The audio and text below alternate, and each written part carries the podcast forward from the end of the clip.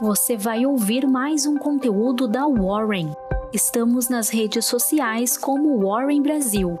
Acesse nosso site warren.com.br e saiba mais.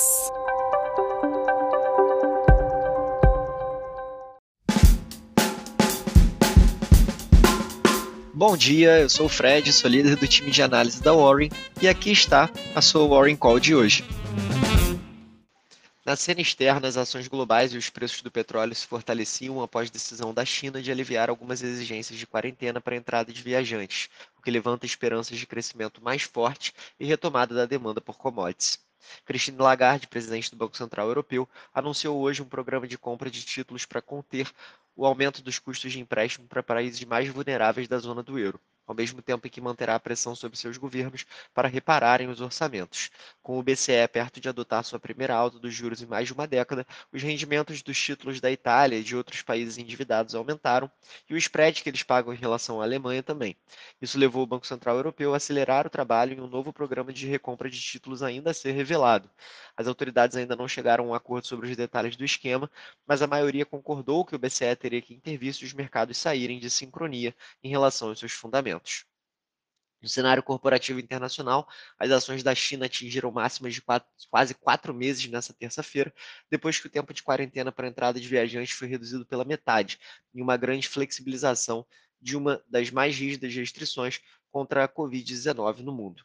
O índice CSI 300, que reúne as maiores companhias listadas em Xangai e Shenzhen, fechou em alta de 1,04%, enquanto o índice de Xangai CSEC teve ganho de 0,89%.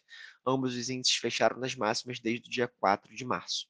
As ações europeias apresentaram ganhos moderados na sessão de hoje, lideradas por papéis ligados a commodities e fabricantes de automóveis depois da China ter relaxado seu mandato de quarentena contra a Covid, enquanto os investidores ainda aguardam o discurso da presidente do BCE, Christine Lagarde, deve ocorrer no final do dia. O índice estoque 600 sobe pela terceira sessão consecutiva e meio preocupações sobre medidas agressivas de política do Banco Central para domar a inflação. Nos Estados Unidos, as ações de viagem e lazer sustentavam os futuros depois que a China relaxou alguns requisitos de quarentena, levantando esperanças de uma retomada do crescimento global. Companhias aéreas, de cruzeiros, cassinos e hotéis estavam entre os maiores ganhos de negociações de pré-mercado. No mercado interno, na cena política, o Congresso quer esclarecer mensagens do ex-presidente da Petrobras que poderiam impactar diretamente o presidente Jair Bolsonaro, enquanto a oposição deve protocolar ainda nesta terça-feira pedidos de criação da CPI do MEC. No domingo, o portal Metrópolis noticiou que o ex-presidente da Petrobras, Roberto Castelo Branco, afirmou em troca de mensagens para economistas ter devolvido seu celular corporativo estatal ao deixar o comando da empresa, com mensagens e áudios que poderiam incriminar o presidente Jair Bolsonaro. Além disso, questões fiscais seguem preocupando os mercados, em meio à expectativa de apresentação nesta terça-feira do parecer sobre a PEC dos combustíveis no Senado, que deve incluir aumento do Vale Gás e do Auxílio Brasil e a criação de um voucher para caminhoneiros.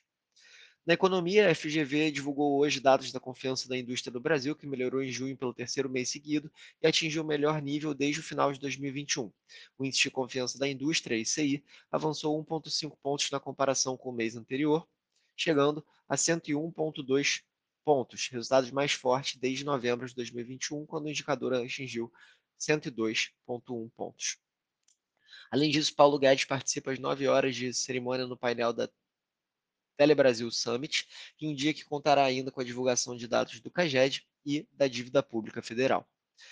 Por fim, no cenário corporativo, na Petrobras, o dia será de posse de Caio Paes de Andrade como presidente executivo, depois do presidente Jair Bolsonaro afirmar que a empresa terá uma nova dinâmica na questão dos combustíveis com o um novo chefe, mas ponderou que não haverá interferências ou assinaturas na base do canetaço.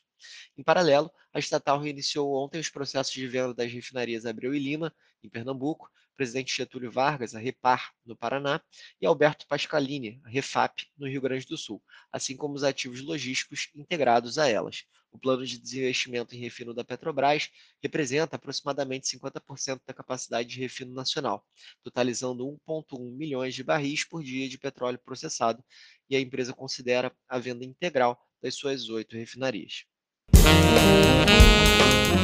Encerramos agora mais uma edição da Warren Call. Um abraço e até logo.